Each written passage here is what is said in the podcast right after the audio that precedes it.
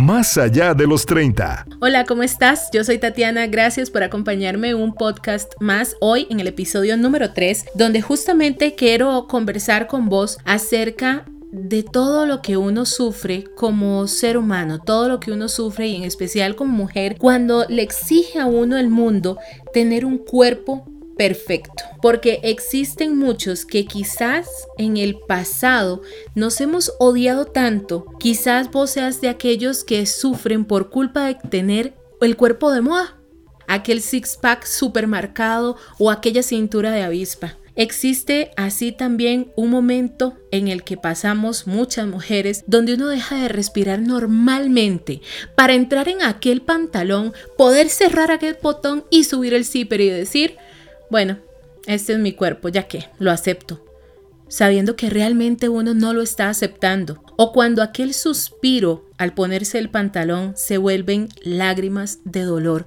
por no tener el cuerpo que yo quiero.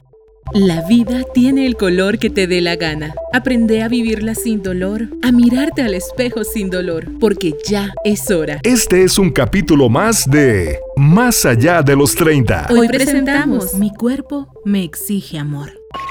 Los estereotipos que se nos van presentando como cuerpos sanos, mentes brillantes, gente radiante, pero siempre con cintura de avispa, con músculos, con abdómenes marcadísimos, nos han estado enfermando por muchísimos años. Nos enseñan que nuestro cuerpo está mal y ningún cuerpo en ninguna talla está mal. Lo que podrá estar mal son los hábitos, eso sí, alimenticios que nos van a ayudar a volvernos más fuerte cuando los mejoremos y más saludables. Pero nuestros cuerpos tienen todo y más para ser únicos y bellos. Lo que pasa es que nos cuesta tanto vernos al espejo sin dolor. Hoy quiero que juntos podamos descubrir cómo podés dejar de llorar por ti, cómo podés dejar de sobrevivir para empezar a vivir. ¿Qué tal si me acompañas hoy junto a Ana, a Sophie y a Rocío en este episodio? Ponete ahí, frente al espejo. ¿Cuántas veces has estado justamente ahí? Si es que te animas a tener un espejo cerca de vos. Existe ese momento, justo como hablábamos ahora, de ponerse el pantalón, de cerrarse la blusa y poder suspirar con toda tranquilidad. Muchas veces nos enfrentamos a mil dietas, horas de ejercicios. A veces nos hemos matado de hambre o hemos vomitado luego de haber comido un simple picadillo de ayote, quizás hasta sin sal. Hoy, la primera invitada que tendremos, que nos va a hablar acerca de su problema de peso y autoestima, seré yo misma. Más de 30 años he luchado contra el sobrepeso, me he odiado, me he golpeado, he deseado, y ojo esta idea absurda, Deseaba de adolescente de padecer anorexia. Le pedí a Dios que me diera la fuerza de ser anoréxica para poder adelgazar. Y que después me lo quitara para ya estar bien, pero eso sí, cuando ya estaba flaca.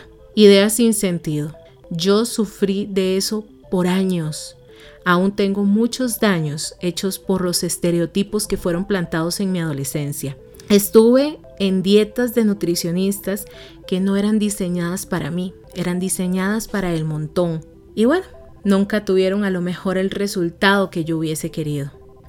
Recuerdo una vez encerrada en el baño con un ataque de ansiedad, llorando desesperada, y eso no fue hace mucho, quizá unos cuantos años, pocos atrás. Llamé a mi novio. Estaba en un régimen alimenticio sumamente extremo. Y le dije, ya no puedo más. Me estoy muriendo con esta dieta. Y es que con solo pensarlo se me quieren salir las lágrimas. Era un régimen totalmente absurdo de 800 calorías diarias, donde el desayuno era una manzana y un café. Me estaba matando. Anímicamente y obviamente estaba matando mi organismo. Luego de esta crisis, decidí que no me iba a hacer más daño, que por más que me ofrecieran productos y demás, ya no iba a tomar esto con esa seriedad que lo hacía. Que yo iba a luchar de otra manera, pero eso sí, para conservarme sana. Pero no lucharía contra mi contextura, que así ha sido desde hace 30 años.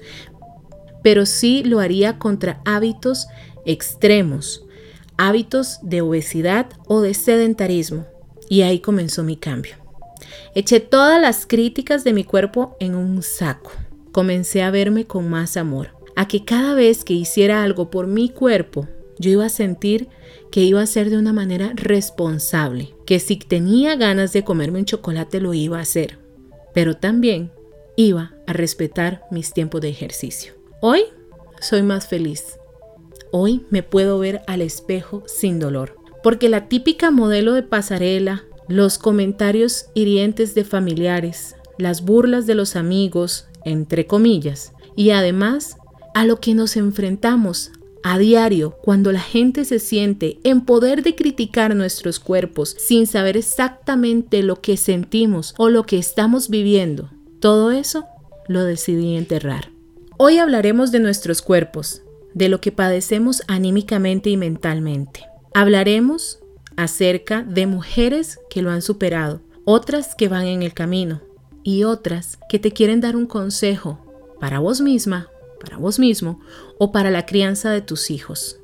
Hablaremos de qué es un trastorno alimenticio, porque como te conté, invité a tres amigas. Una de ellas es Rocío, quien es especialista en este tema, y a las otras dos mujeres son hermosísimas profesionales que han logrado liberarse de sus dolores de alma y corazón para aceptar sus caderas, sus muslos y decir, estoy bien y soy perfectamente bella como soy pero día a día viven tratando de callar en sus cabezas esos pensamientos cuando les hacen creer que ellas están mal. Sophie es con quien comenzaremos. Ella nos va a contar qué fue lo que determinó para que en algún momento ella pensara que su cuerpo estaba mal. Bueno, en realidad no sé exactamente qué puede haber sido lo que explotó en mí como ese sentimiento de juzgar mi cuerpo, de que no me gustara, de no quererlo. Realmente no puedo acordarme el momento, creo que es algo que probablemente pasó en mi niñez. Mm, sí tengo un recuerdo de cuando estaba en la escuela como en quinto o sexto grado, o sea que tenía entre 11 y 12 años, recibía bullying en la buceta de camino a la escuela. Eh, yo no puedo decir como que en toda mi vida recibí bullying o algo así, porque en realidad no, pero ahí en ese momento específico sí.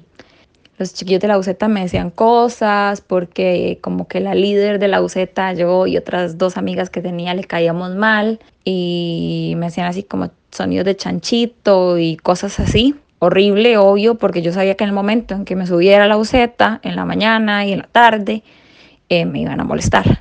Eso por un lado, y creo que ya más adelante, un poco más como en la adolescencia, tuve una pareja que eh, lo que hacía era decirme todas las cosas malas que habían en mí y mucho era físico. Entonces tal vez era terrible pensar que la persona que se supone que uno lo quiere, que uno le gusta, le atrae todo, piensa de vos que estás fea, que estás gorda, que esto, que lo otro, que la gente le dice que cómo anda con esa gorda, que cosas así, ¿verdad? Y esas expresiones siempre marcan. También me pasó que la mamá de esta persona, o sea, la que era mi suegra en ese momento, eh, también me atacaba. Todos los comentarios, o sea, yo le caía mal por algún motivo y todos los comentarios que ella utilizaba para atacarme eran de que estaba gorda, de que parecía una bola, de puras cosas así. Entonces creo que eso obviamente me, causa dolor. Y otra cosa, sí, otro recuerdo que tengo muy claro, fue una vez que alguien me hizo un comentario como de que mi mamá y mi hermana eran muy bonitas, entonces que como que yo era la gorda y la fea y como que yo ponía en vergüenza a mi familia, una cosa así. Ciertamente existen personas que nos dañan, que nos hacen creer que en serio estamos mal, que muy jóvenes meten en nosotros nociones de vida que son para ellos verdades, pero para nosotros pueden significar dolor, angustia. Y además, en muchos casos, las personas cargan consigo dolores heredados y que nos los quieren pasar a nosotros. Y así vamos generación tras generación heredando ese dolor. Rocío, que te comentaba iba a estar acá, es mamá desde hace poco más de un año. Ella es psicóloga, como te decía, de trastornos alimenticios y hoy en día tiene un doble compromiso con su hija, quien también va a estar expuesta en algún momento al dolor de que otras personas critiquen su cuerpo. Ross, ¿cómo ¿Debe una mamá abordar el tema del amor propio con su hija o hijo, ya sea desde pequeño o como adolescente, para que sepa responder a estas críticas que la gente hace sobre su cuerpo o que en algún momento la van a hacer? Bueno, como padres todos tenemos un gran reto y una gran tarea que es formar chicos eh, con valores centrados, con ambiciones, con objetivos, en un mundo en donde se le hace una oda al cuerpo, al peso, a la alimentación, donde se está sobrevalorando completamente una imagen y un ideal de belleza que no existe, que está hecho detrás de computadoras, un ideal de belleza totalmente artificial e inalcanzable que invita a las personas a tener conductas patológicas, pero del cual no podemos sobreproteger a nuestros hijos porque van a estar inmersos en él. Los padres tenemos utilizar distintas herramientas en casa a la hora de la formación. Entonces, tenemos que cambiar muchas cosas empezando por nuestras propias creencias, nuestras propias críticas y sobre todo nuestra propia valoración de la imagen.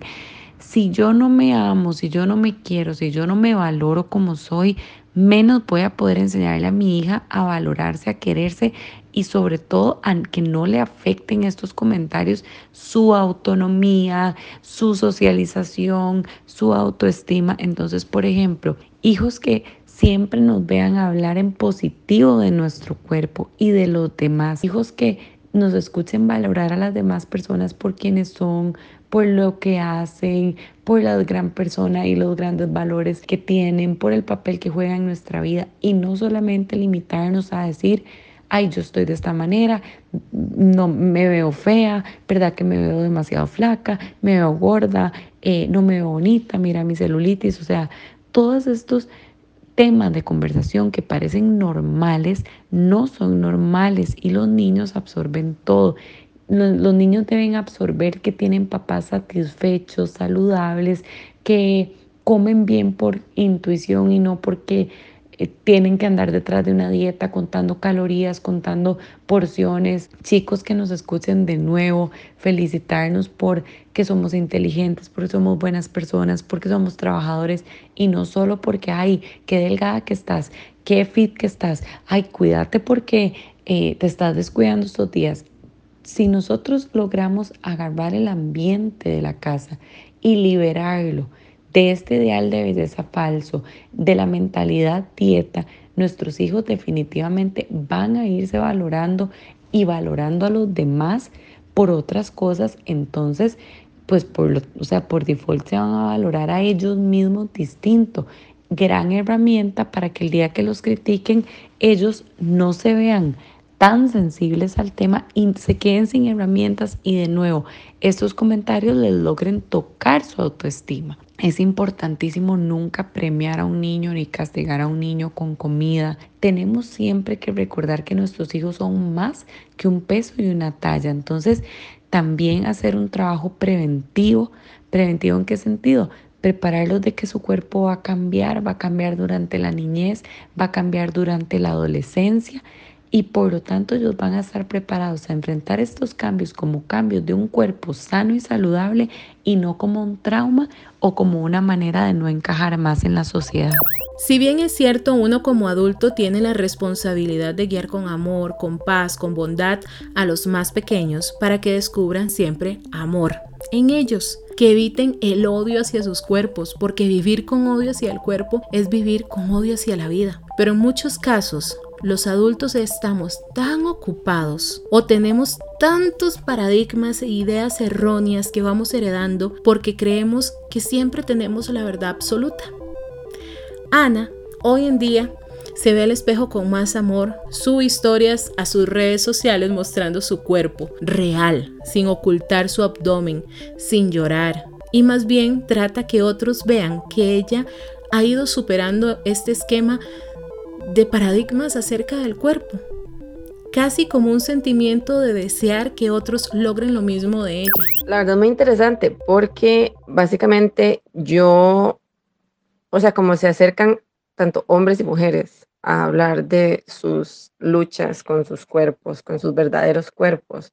Y bueno, mi mensaje antes, o sea, originalmente era para las mujeres y cuando me salieron tantos hombres yo dije, wow, o sea, esto es, esto va más allá de lo que, que yo he sentido, ¿verdad? Como mujer, porque a veces como que nos, nos encasillamos en eso. Entonces, cuando ambos personas llegan y me dicen, ay, es que de verdad, gracias por, por mostrar la realidad, ser así, por recordarnos que, que, hay realidad en redes sociales, porque muchas veces siempre nos dejamos llevar por las redes, por lo que no es cierto. Entonces es, es muy interesante, digamos, yo básicamente, cuando alguien me dice que, que se odian o que no se gustan, o, o qué bárbara yo, qué, qué valentía la mía de salir así como soy en redes sociales. Y, y yo digo, es claro que es muy difícil porque durante mucho tiempo yo negué mi verdadero cuerpo. Yo hacía ejercicio porque no me gusta cómo me veía. O sea, yo decía, no, la gente no puede saber que yo en algún momento pesaba tantos kilos, que estaba gorda, o que si me ven las piernas,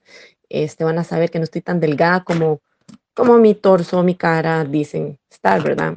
Entonces, cuando la gente me dice esas cosas, es, es difícil porque yo me siento eh, yo siento lo que sienten, o sea, yo creo que todos hasta cierto punto entendemos que, que, en algún momento nos dijeron que no valíamos y que no éramos suficientes por cómo nos veíamos. Muchas veces pensamos que cuando agarremos un, un peso ideal o un cuerpo ideal vamos a, a ser felices y eso no es así. Eh, la felicidad comienza desde decir así soy yo, así me veo y punto. El odio hacia el cuerpo humano es un sentimiento que muchos empezamos a tener en la adolescencia y que muchos logramos superar ya pasados algunos años. Conozco amigos que igual que uno, a los 30 o más allá, lograron amarse. Pero qué tan difícil es reconocer ese odio. ¿Cómo logra uno vencerlo a una corta edad para no tener que sufrir hasta cumplir 30 y lograr aceptarse? ¿Cómo se hace? ¿Qué puedo hacer como mamá o como ejemplo de un joven para lograr que no tenga que pasar por los dolores que tuvimos que enfrentar. En la adolescencia donde normalmente hay un brote bastante importante de trastornos de la conducta alimentaria y mucho tiene que ver porque se juntan varios factores. El cambio hormonal que está viendo, el cual va a provocar un cambio físico, va a alterar las señales de hambre, de saciedad, va a haber una mayor acumulación de grasa, el cuerpo cambia, ya no somos niñas ni niños, pero al mismo tiempo es en el momento en que despierta nuestra eh, curiosidad por ser atractivos al sexo opuesto, aunque todavía no estamos tan conscientes de eso, pero entonces hay un pico en donde la aceptación social va a ser una de las principales razones por las cuales los chicos viven, se mueven y se desviven. Entonces, ahí la prevención es nuestra principal herramienta, como lo mencionaba. Entonces, preparar a nuestros hijos, darles eh, la seguridad de que su cuerpo va a cambiar y se va a transformar, así como lo ha hecho cuando era un bebé a un niño, ahora va a transicionar de niño a adolescente y que todos estos cambios son normales, que van a haber cosas que no nos gustan, pero que no las debemos magnificar, no las debemos ver como algo que, que nos invade, que nos obsesiona, sino que todos hemos pasado por esos cambios y que son normales. Por otro lado, recordarle a los chicos la importancia de poner límite a esa necesidad de aceptación social y no ponerle en la balanza el peso, la imagen corporal, nuestra socialización, eh, nuestra sexualidad, porque los chicos en la adolescencia empiezan a experimentar las primeras etapas de la sexualidad eh, y sobre todo uno como papá tener la paciencia de dejar fluir el cambio, es decir, vamos a ver a nuestros hijos comiendo más, comiendo de manera más desordenada, más impulsiva, vamos a ver los cambios físicos y debemos tener como la empatía y la tranquilidad de permitirle a los chicos vivir esa etapa libremente, siempre como una guía, pero no cometiendo el error de compararlos a cuando habían adelgazado, compararlo con sus amigos o no cometer el error de en este momento llevarlos a una nutricionista que no sea la adecuada, entonces los, los meten en una dieta restrictiva y podemos detonar en un trastorno de la conducta alimentaria. Todo esto va, va a crear adolescentes seguros, sanos, tranquilos, que van a poder vivir su vida en paz, con amistad, dándole valor eh, a la parte linda que es el colegio, que es la socialización, y no hacerlos esclavos de sus propios cuerpos. Y como bien lo decís, no tener que esperar que se alcance un nivel de madurez importante en donde nos tenemos que tomar el tiempo de sanar traumas de niñez y de adolescencia para finalmente ser feliz. Definitivamente, todos los días es un trabajo constante para buscar amor por uno mismo. Existe miedo de muchos de pararse sobre la pesa, que te digan el número. ¿No te da horror? El sentimiento de culpa que puede uno tener cuando sube de peso o cuando luego de haber estado bajando por semanas y vienes bajando bien, pero de un pronto a otro la pesa se estanca. Estás igual, es el mismo número. Ni 100 gramos, ni para abajo, ni para arriba. Uno siente de todo, tanto esfuerzo que hizo. Y en muchos casos, lo que menos siente es gratitud por el cuerpo, por ese cuerpo que te ha mantenido con vida, por ese cuerpo que te ha dado experiencias maravillosas. Pero eso también enfrentamos, ¿cierto, Sophie? Ahora yo voy a la nutricionista, bueno, yo he ido a mil nutricionistas, eh, he estado en muchos procesos, algunos yo sí me he puesto las pilas un montón y he bajado un montón, otros yo realmente nunca hice un verdadero esfuerzo. Ahora en esta etapa que voy a la nutricionista, creo que ya sé tanto de lo que uno debe comer, de lo que me cae bien, de lo que me cae mal, de todo, que creo que en este momento voy más como por tener alguien que me controle, que me esté vigilando, que yo realmente sienta que me tengo que cuidar porque tengo que darle respuesta a alguien. Aparte, bueno, ahora que tengo otros padecimientos como el colon irritable y así, pues sé que tengo que, comer mejor para no estarme enfermando tan seguido del estómago. Entonces, esa parte también es importante, pero creo que sobre todo es eso, como sentir que alguien me vigila y me cuida y yo tengo que rendir cuentas. Últimamente ha sido muy difícil porque ya tengo como un poquito menos de año y medio de estar con la misma nutricionista y he bajado mucho porcentaje de grasa corporal, pero el número, ¿verdad? Eh, se mantiene muy parecido al principio. Entonces a veces es muy decepcionante sentir que uno está haciendo un esfuerzo y no baja de peso, a pesar de que lo importante no es ese peso, sino justamente es el número de la grasa el que es importante que baje y mi mente lo sabe y yo sé que es así, pero uno quiere como ver que el número del peso baje y baje y baje. Entonces a veces es muy decepcionante y tal vez algunos pueden decir, ah, fíjate es que esta no se cuida, o sea, Fijo come súper mal y todo. Y entonces ahora dice que qué raro que no baja, pero no, es, sí, obviamente en algún momento me como un combo pan o algún pecado, ¿verdad? Como dice uno. Incluso yo he ido con el pensamiento de esta semana me va a ir súper bien, voy a sorprender a la doctora un montón y llego y veo que estoy igual o inclusive hasta peso más, unos gramos más, 500 gramos más. Entonces es muy difícil. Entonces en este momento, no sé, me causa mucha frustración porque tal vez no estoy teniendo el resultado que yo espero, a pesar de que sí esté bajando la grasa y que algunas personas me dicen, ah, te veo un poco más delgada. A pesar de eso, como que yo todavía no me convenzo mucho de que sea así. ¿Cómo calla uno las voces de los que tanto tiempo te dijeron feo o fea. Cómo se callan las voces de muchos que te gritaban gorda, cerda o demás crueldades.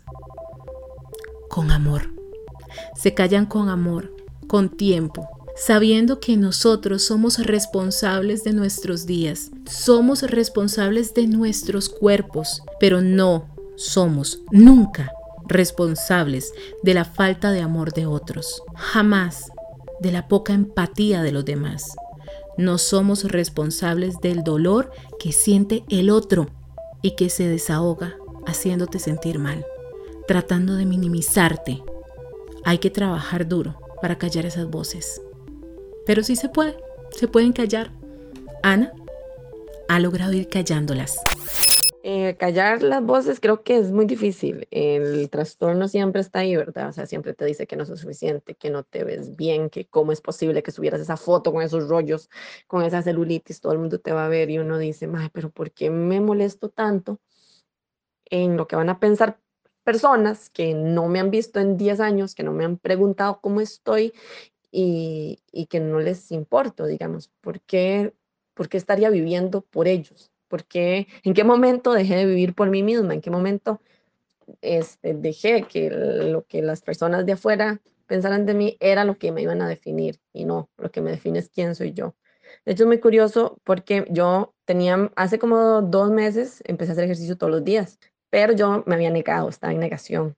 Y yo decía, no, es que no quiero volver a lo mismo, no quiero ser una persona que hace dieta, ejercicio, dieta, ejercicio, se obsesiona, deja de hacer ejercicio por alguna cosa que cambió la vida, porque uno como, o sea, como una persona funcional y tiene que vivir y hacer sus cosas, la vida cambia, las cosas cambian, uno, la edad cambia todo, entonces hay cosas, hay diferentes cosas, entonces dejar de hacer ejercicio es una cosa que nos pasa mucho y volver al ciclo y volver y regresar y dejarlo. Y eso es lo que yo no quería, o yo no quería volver a eso porque me daba miedo, tenía terror gigantesco a volver a lo mismo, pero era el trastorno hablándome lo que tenía miedo era enfrentar el trastorno. Pensé que ya lo había superado y no, y ahí estaba. Entonces lo que hice fue hacer ejercicio todos los días. Empecé a hacer un poco, muy poco, porque yo dije, esto me va a servir a mí para estar feliz, porque me sentía muy feliz. Y entonces dije, así quiero sentirme todos los días. Y así fui, y así fui, poco a poco, eh, recordándome que valgo mucho, que cuando hacía un ejercicio y me veía un rollo, y yo decía, y quería castigar a mi cuerpo por no dar más, por no verse de cierta forma. Yo decía, no, no, jamás, no, esto no puede ser así. Entonces me daba un beso en los rollos, me daba un beso en las piernas, aunque se me vieran eh, grandes, lo que fuera, o sea, que es el complejo mío, no callar esas cosas y amar mi cuerpo y agradecerle por todo lo que hace. Y, y yo digo, ¿cómo es posible que, o sea, digamos, vos no te imaginas diciéndole a tu mejor amiga que está fea, que está gorda, que está, que no puede alcanzar algo? No, jamás de la vida. Entonces, ¿por qué te lo vas a decir a vos mismo? A veces es tan inconcebible saber que hay personas que le tienen miedo a la comida. Ni qué decir carbohidratos, la palabra más temida. Hay dietas que te pasan de extremo a extremo. Y con el Internet ahora uno puede encontrar cualquier tontera en la red para lograr bajar de peso de manera rápida, más no segura. Que la sopa de tomate, que la dieta de la manzana o regímenes que no están diseñados para uno. Existen diferentes trastornos alimenticios que llevan a las personas a la muerte y el estar haciendo dieta tras dieta muchas veces lo que nos genera es depresión y nos puede llevar a uno de estos. Pero ¿cómo reconocemos quién está con algún tipo de problema alimenticio? ¿Cuáles son estos problemas alimenticios? Bueno, los trastornos de la conducta alimentaria en el DSM5, que es el manual de trastornos mentales, siempre sale estadísticamente que son los que más cobran vida anualmente, por lo que son muy serios y la prevención siempre va a ser nuestra arma más fuerte o nuestra herramienta más poderosa para evitar que se llegue a ellos. Sin embargo, tienen cura cuando se logran detectar y cuando se hace un trabajo multidisciplinario que involucra nutrición, psiquiatría y psicología. Los trastornos de la conducta alimentaria los conocemos por la anorexia, que va a ser la restricción prácticamente total de la ingesta alimentaria, el trastorno por atracón, que más bien son sobre ingestas recurrentes con el sentimiento de pérdida de control, eh, entre otros malestares físicos y mentales, la bulimia nerviosa, que va a ser el que compensa a través de laxantes, vómito o ejercicio excesivo. Tenemos también otro tipo de trastornos como sería la teria, que es un trastorno restrictivo que no tiene interés en bajar o subir de peso. Esto normalmente es en niños. Tenemos también el trastorno pica, que se hace una ingesta de objetos que no son alimentos, pero se, la persona siente ansiedad por consumirlos. Y por otro lado, bueno, el trastorno por atracón me devuelve un poquito, es el que más encontramos en, en los adolescentes y en las personas. Y por otro lado, tenemos otros trastornos de la conducta alimentaria no identificados. Esto quiere decir que vemos una conducta desordenada, pero que no cumple con todos los criterios que involucran los eh, anteriormente mencionados. Entonces, muchas veces las personas no presentan un trastorno como tal, pero sí una conducta alimentaria desordenada que la debemos tratar. ¿Por qué? Porque no queremos que vaya a detonar en un trastorno de la conducta alimentaria como tal, em, puesto que, como digo, pueden ser muy difíciles de salir. Es un proceso que requiere mucha valentía y mucho compromiso, pero que con un abordaje idóneo o una captación del desarrollo del trastorno a tiempo, podemos eh, definitivamente solucionarlo y llegar a, a superarlo y que la persona lleve una vida normal. Lo más importante siempre es que no es lucir un cuerpo de portada de revista, porque la mayoría de casos esos cuerpos son irreales. Lo realmente importante es tener entendimiento que tu cuerpo no está mal, que Él merece lo mejor de ti, que tenés que conectar cuerpo, alma y espíritu. Cuidarse es lo más importante que puedes hacer. Cuidar tu comida, ser balanceado, amar tus días, buscar ayuda, ejercitarte, te ayudarán a encontrar paz, encontrar un camino, pero ese nunca debería de herirte. Basta de querer morir por culpa de tu cuerpo o de lo que los otros hablan de él. Amar el cuerpo es más que una simple frase repetitiva, es un deber nuestro, porque amar el cuerpo es lo que te va a hacer tener vida. Rocío nos lo dice. A veces cuando escuchamos la importancia de amar el cuerpo, no todos llegamos a concientizar el porqué de esta insistencia de distintos profesionales. No amar el cuerpo y todo lo contrario, rechazarlo, eh, repudiarlo, querer cambiarlo, obsesionarse con otro cuerpo, inmoviliza a las personas de llevar una vida normal. Muchas veces estos complejos y estas limitaciones frenan a la persona desde cosas como ir a una entrevista y obtener un trabajo hasta temas de socialización, se pierden de celebraciones, de vivir duelos, porque el no amar el cuerpo Quiere decir que nos vamos a esclavizar adentro de nuestra propia piel, a no sentirnos cómodos, a nunca estar satisfechos.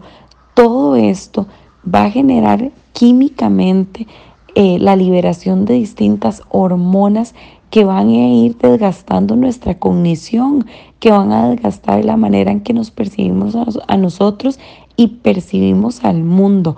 Y por lo tanto va a distorsionar completamente nuestro objetivo de la vida, nuestra verdadera imagen y va a ir haciendo una brecha cada vez más grande en donde no solo terminamos sintiéndonos insatisfechos de nosotros mismos, sino de nuestra pareja, de lo que tenemos, de nuestro trabajo, de nuestras amistades y por lo tanto va a ir generando una tristeza tan profunda que puede desencadenar de nuevo un trastorno, en una depresión, en ansiedad, en ataques de pánico, nos puede amarrar completamente, de atrevernos a cumplir nuestros sueños, va a limitar completamente nuestro, nuestro cuerpo y la, la distorsión que tenemos de, de él hacia un montón de áreas de nuestra vida, de nuevo como son las relaciones sociales, las relaciones amorosas, em, el futuro, la manera en que percibamos nuestro presente, la manera en que sepamos disfrutar de los actos que ya vivimos en el pasado.